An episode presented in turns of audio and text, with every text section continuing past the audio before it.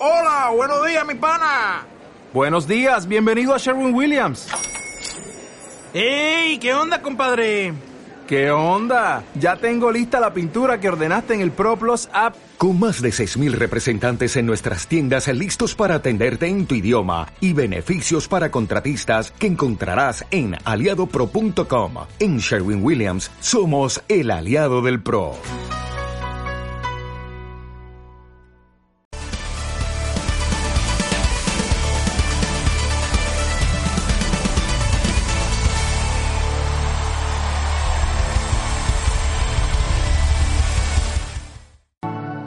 Vamos a Deuteronomios 30, versículo 16.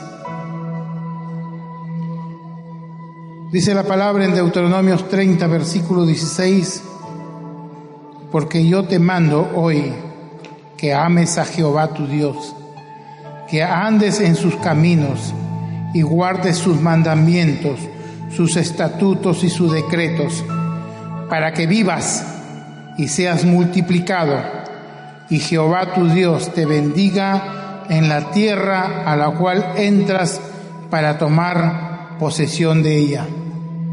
Versículo 19. A los cielos y a la tierra llamo por testigos, hoy contra vosotros, que os he puesto delante la vida y la muerte, la bendición y la maldición. Escoge pues la vida para que vivas tú y tu descendencia, amando a Jehová tu Dios, atendiendo su voz, siguiéndolo a Él, porque Él es vida para ti y prolongación de tus días, al fin de que habites sobre la tierra que juró Jehová a tus padres Abraham, Isaac y Jacob, que les había de dar.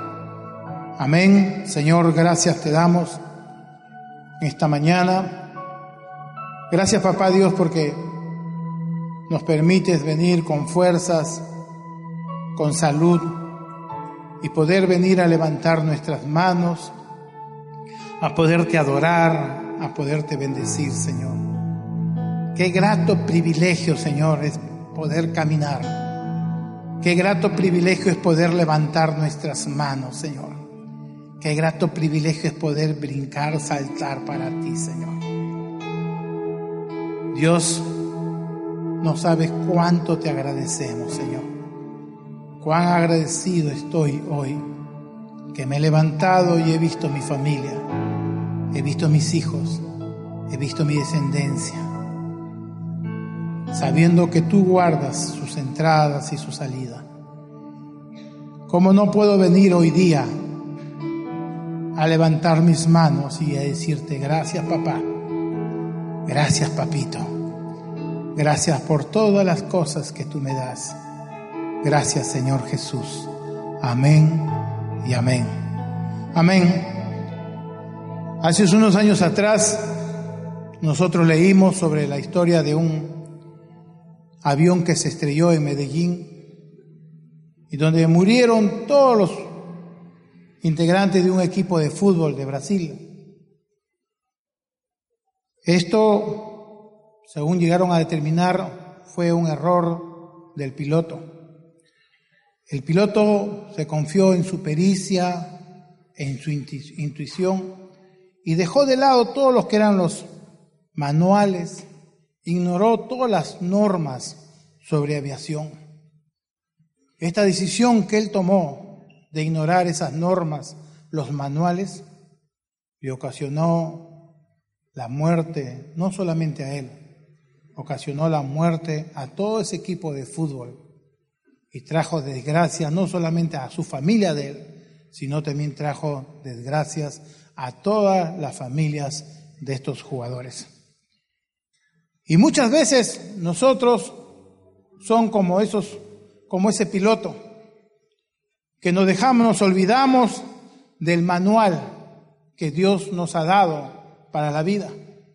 Nos olvidamos de las normas, de los preceptos que Dios nos ha dado para, en la vida y tomamos nuestra decisión en base a nuestra propia pericia, en base a lo que nosotros creemos y traemos también desgracia, traemos verdaderamente mucha desgracia sobre nuestra familia, sobre nuestros hijos y muchas veces sobre otra familia. Y yo leía esta parte de la Biblia, ¿no? En la cual Dios no dice que nos manda que lo amemos, dice, ¿no? Y que andemos en sus caminos. Y dice que guardemos sus mandamientos y sus decretos, sus estatutos, que dice, para que vivas y seas multiplicado. Amén. Eso es una promesa que Dios le dio a Adán. Multiplicaos, fructificado, dice, para que seas multiplicado y Jehová tu Dios te bendiga en la tierra. Hermanos, si estamos pasando situaciones en nuestras vidas que son difíciles es porque nosotros hemos tomado nuestras propias decisiones. Porque la palabra de Dios dice, no, a los cielos y tierra llamo por testigos que he puesto delante de ustedes la vida y la muerte, la bendición y la maldición. Escoge pues la vida para que vivas tú y tu descendencia. Dios dice que pone como testigos, te pone dos caminos, la bendición o la maldición. La prosperidad o la pobreza, escoge tú. Escoge tú cuál quieres para tu familia. ¿Y qué más dice? Dice, amando a Dios, atendiendo a su voz y siguiéndolo, porque Él es vida para ti y prolongación de tus días. Amén. Entonces, si nosotros tenemos un manual, si nosotros tenemos ya las normas que ha establecido Dios para nuestras vidas, ¿por qué no las seguimos? ¿Por qué hacemos lo mismo que hizo este piloto? Y estamos nosotros trayendo muerte, trayendo desgracia sobre nuestro hogar y sobre nuestra familia. Amén. ¿Y qué dice Isaías? Vamos a Isaías 35.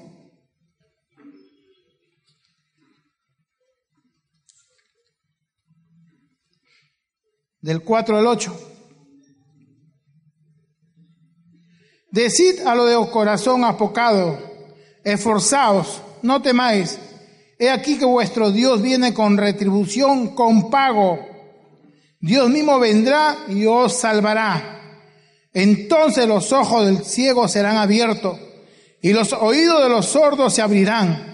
Entonces el cojo saltará como un ciervo y cantará la lengua del mudo porque aguas serán cavadas en el desierto y torrentes en la soledad. El lugar seco se convertirá en estanque y el, seque, el sequedal en mamadero de agua. En la morada de chacales en su guarida será lugar de cañas y juncos. Y habrá ahí calzada y camino, y será llamado camino de santidad. No pasará inmundo por él, sino que él mismo estará con ellos el que anduviera en este camino, por torpe que sea, no se extraviará. Amén. La promesa de Dios dice que aunque seamos torpes, aunque seamos faltos de conocimientos, aunque no hayamos estudiado, aunque no tengamos propias deducciones, aunque no tengamos nuestra propia intuición, nuestra propia pericia. Dice la palabra de Dios que si tú caminas en este camino, aunque tú seas torpe, no vas a tropezar, que Él va a estar contigo. ¿Cuántos lo creen?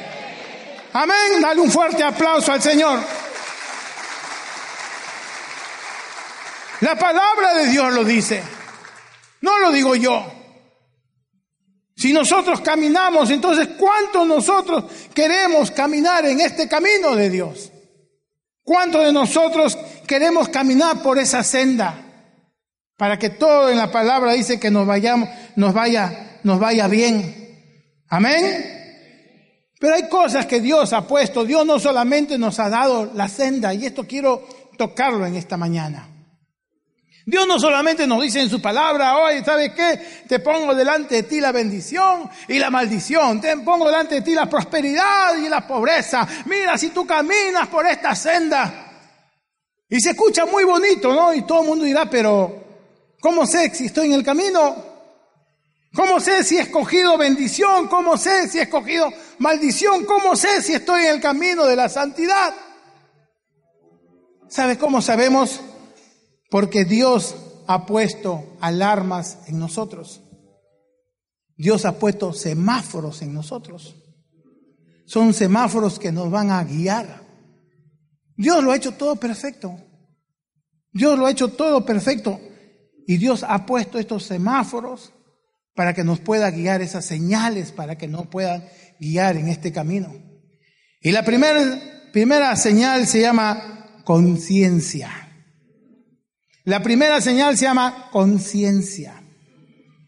Amén. Todos tenemos conciencia, sino que cuando estás en el mundo está apagado. Cuando vienes al Señor, el Señor lo prende. Dice en Salmos, vamos a Salmos 16, 7.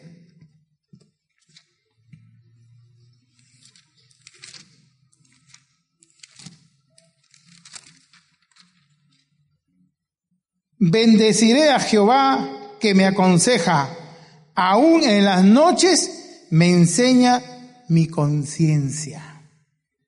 Amén. Aún en las noches me enseña mi conciencia. Todos tenemos conciencia, todos tenemos. Hasta el mundano dice en Romanos, vamos para que ustedes puedan ver en Romanos capítulo 2,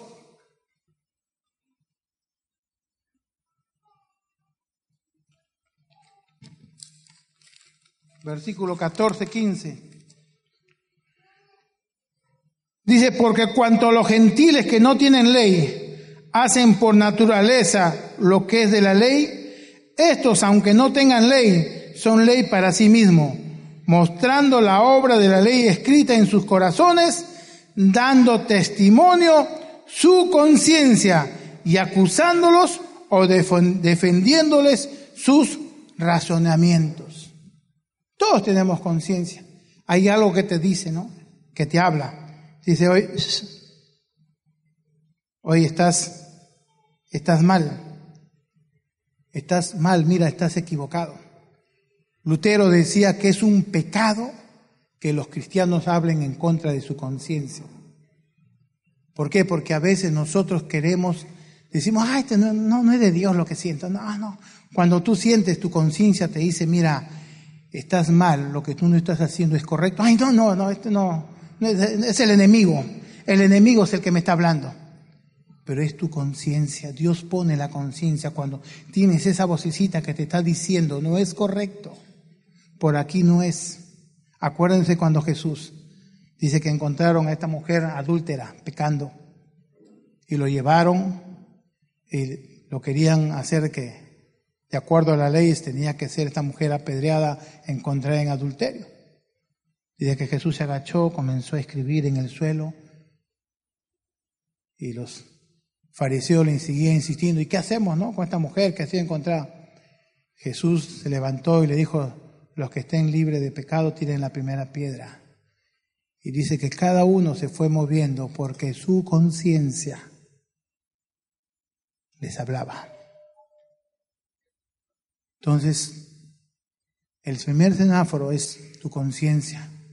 Si tú tienes algo que te está diciendo, esa vocecita que te está diciendo, no es correcto, estás haciendo mal, no es justo, no eres justa. Uno tiene que entender que hay una, un semáforo que se ha prendido. Amén. Segundo, la paz. Dice la paz, busca la paz y síguela.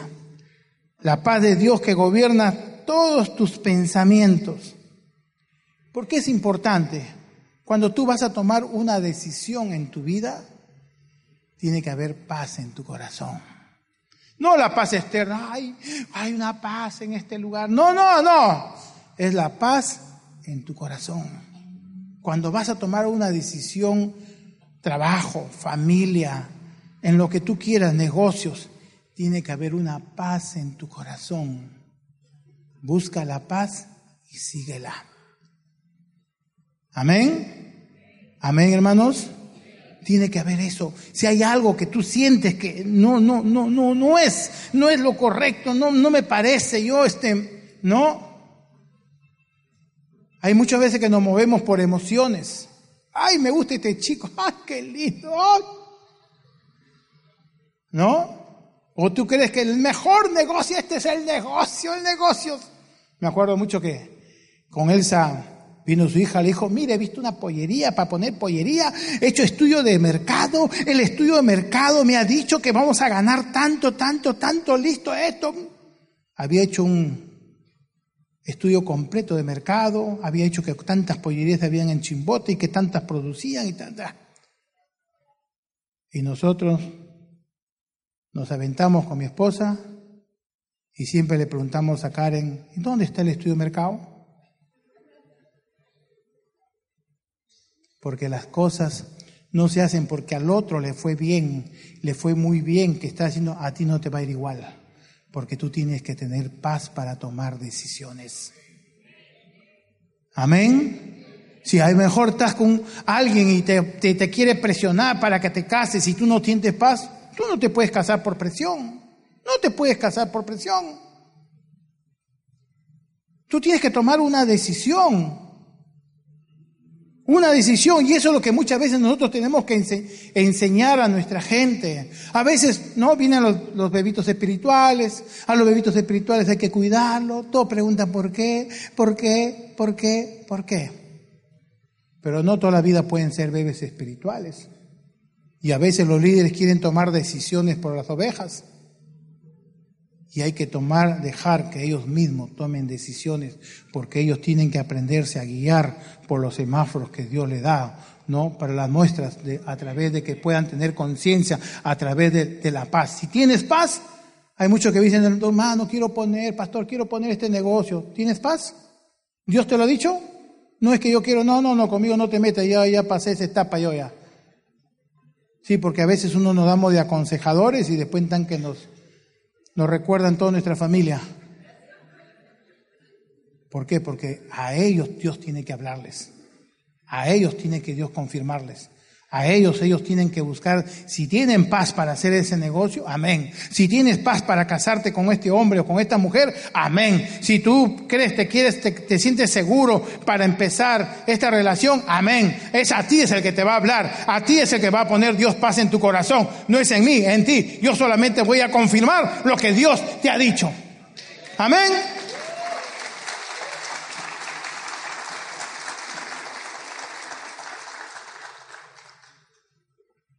Tercero, la palabra de Dios, la Biblia. Hay mucha gente que no le gusta leer la Biblia. Dice, porque la Biblia todo es bueno o malo. Malo o bueno. No, no, la Biblia no, nada, nada es, ¿no? Dice, ¿para qué la Biblia? No, yo no leo la Biblia porque todo te prohíben, todo te prohíben. Leer la Biblia es un libro que te va a traer bendición para tu vida.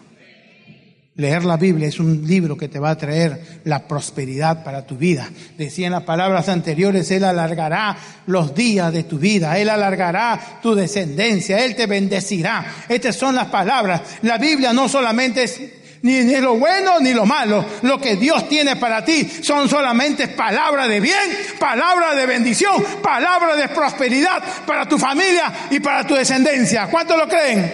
Amén. Dice en Salmos, Salmos 1, 2.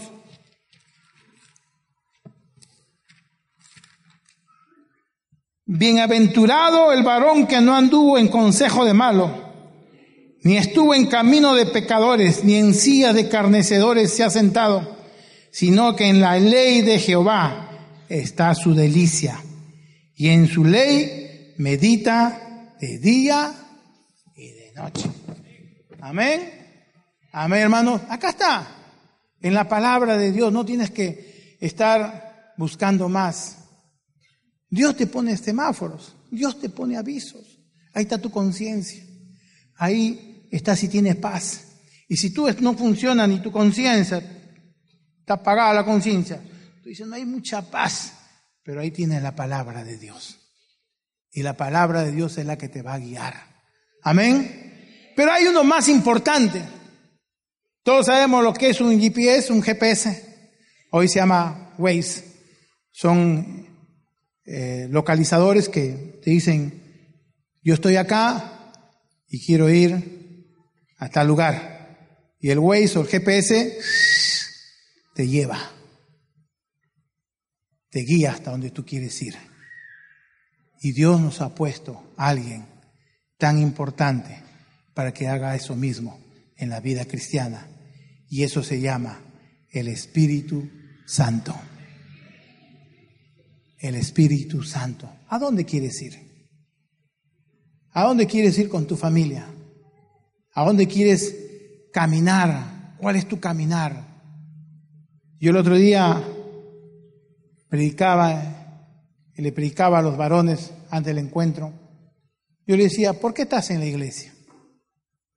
¿Cuál es la razón? ¿Por qué crees que continúas en la iglesia? ¿Por qué crees que Dios te ha traído a este lugar? Y yo te aseguro que muchos desconocían y creían que solamente Dios los había traído a este lugar para ser salvos. Yo le dije, salvo vas a ser allá cuando estés en en el cielo. Allá vas a ser salvo. Pero acá, ¿cuál es tu propósito? ¿Cuál es tu propósito que Dios te ha traído a este lugar? Y le hago la misma pregunta, ¿ustedes creen que Dios los ha traído para que sean salvos? para que sean salvos van a venir todos los domingos a las 9 de la mañana, le van a cantar sus manos, van a saltar, van a escuchar la preca, y van a ser salvos. No. Eso no, es, eso no es la voluntad de Dios. Dios te ha traído con un propósito a esta iglesia. Te ha traído con un propósito, con una visión a esta iglesia. Amén. ¿Y quién es el que tiene que mostrarte el propósito y la visión? Es el Espíritu Santo. A él tú tienes que decirle, Espíritu Santo, estoy acá. ¿A dónde voy? ¿Dónde me llevas? ¿Este es el camino que estoy siguiendo, es el correcto? ¿O tengo que tomar otro camino? ¿Tengo que seguir otro camino? Yo le decía a mi gente, yo le decía, mire, hace años atrás, yo ya tengo 26 años en la iglesia. Un día pequé, me bajaron del liderazgo, me sentaron, pero el día que yo pequé bajaba de unas escaleras y le dije al Señor, Señor, yo voy a regresar a la iglesia, voy a regresar para servirte, yo voy a volver a ser líder de mi iglesia. Y Dios me permitió volver a ser líder, pero Dios te da más cosas más grandes de lo que tú le pides. Yo nunca pedí ser pastor, pero para Dios ya tenía para mí un llamado pastoral. Y eso es lo que hace Dios. Tienes una visión, tienes un propósito en tu vida, tienes que usarlo. ¿Cuántos lo creen? Dale un fuerte aplauso al Señor.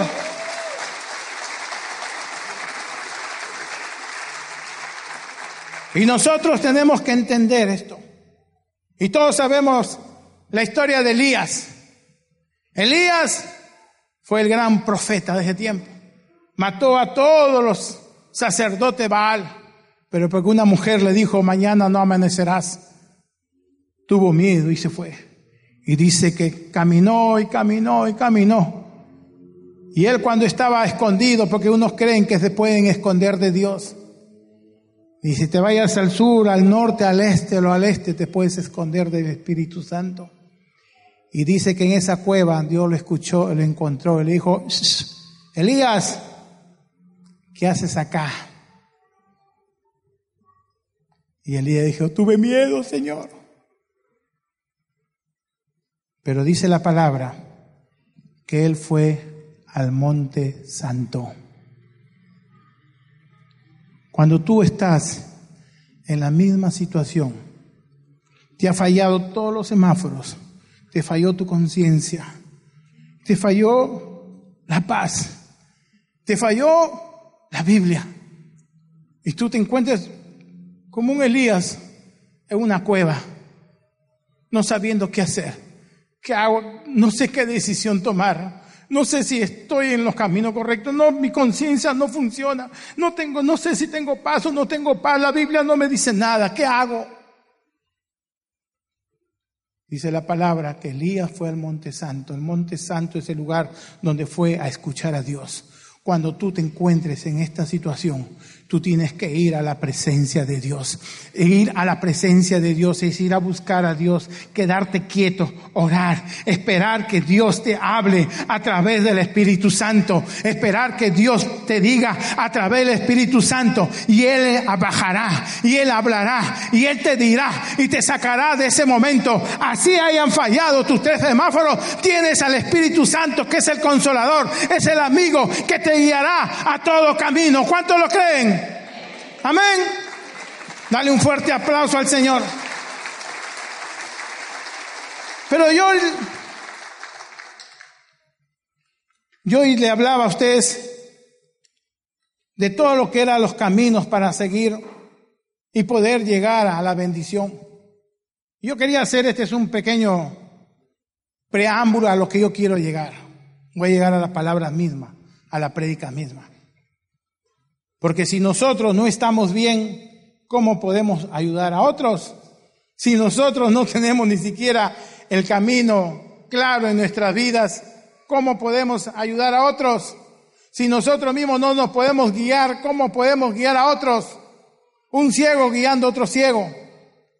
Pero si nosotros ya hemos entendido que tenemos que Dios nos quiere bendecir, que Dios nos ha puesto en el camino, que Dios ha puesto alarmas si por si acaso nos salgamos del camino, si tomamos la decisión incorrecta, ha puesto la conciencia, ha puesto la paz, ha puesto la Biblia, ha puesto el Espíritu Santo. Pero Dios dice, ¿para qué te armo con todo esto?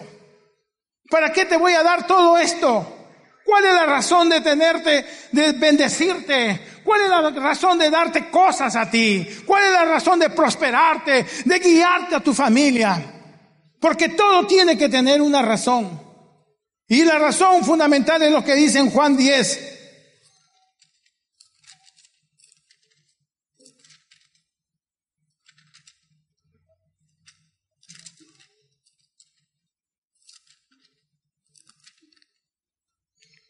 Versículo 8 y 9 dice, todos los que antes de mí vinieron ladrones son y salteadores, pero no los oyeron las ovejas.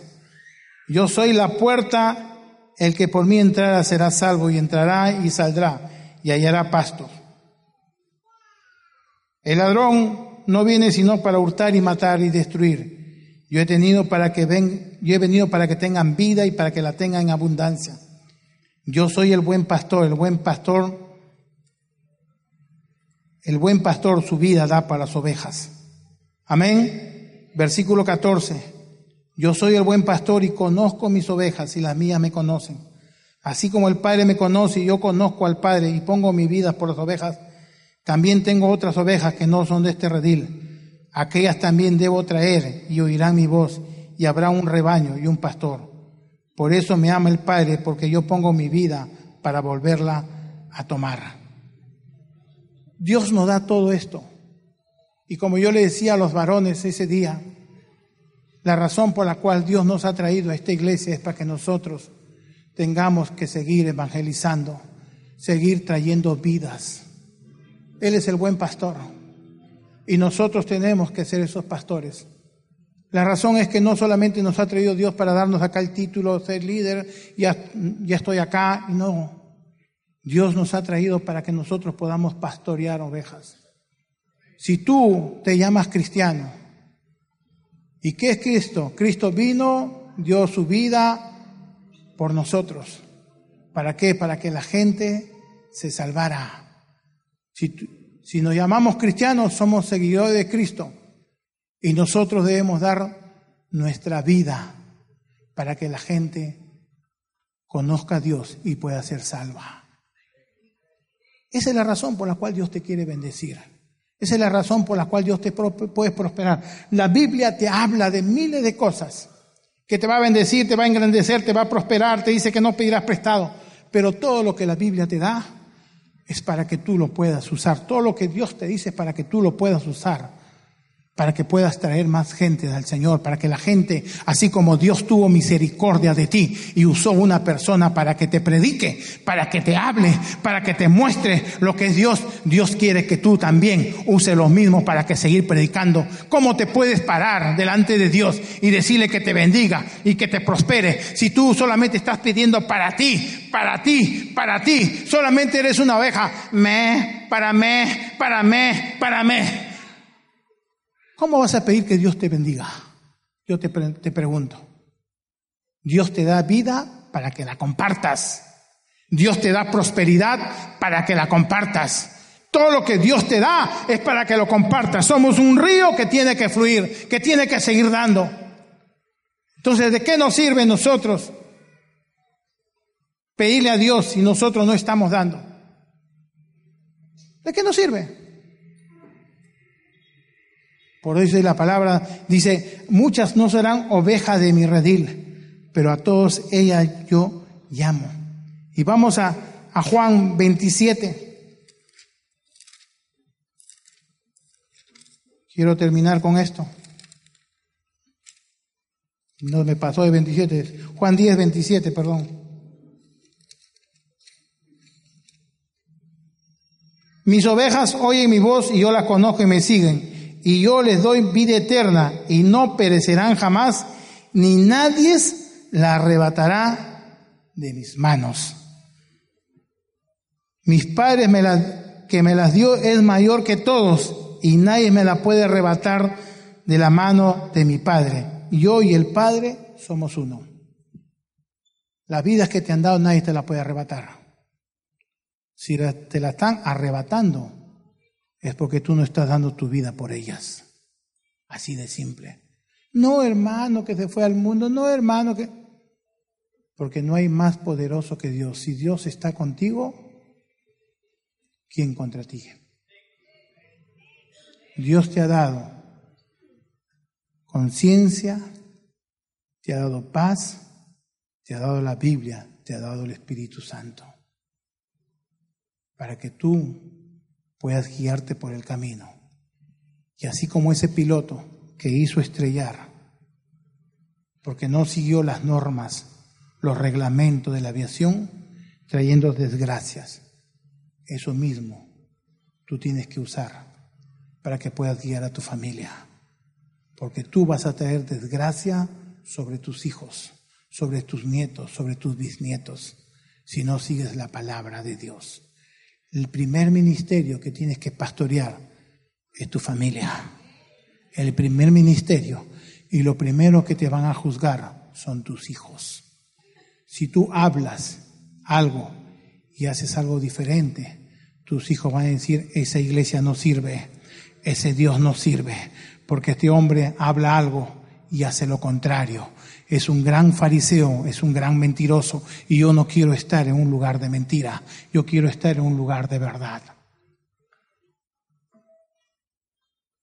Cuidemos la vida, Dios te da vida abundante. Cada vez que tú le pidas a Dios, pídele, Señor, quiero que me des para poder dar. Quiero que me des para poder dar a otros, para que yo pueda servir a otros, para que yo pueda bendecir a otros. Y vas a ver que mm, Dios va a bendecirte más grandemente de lo que tú crees. Pónganse de pie, por favor.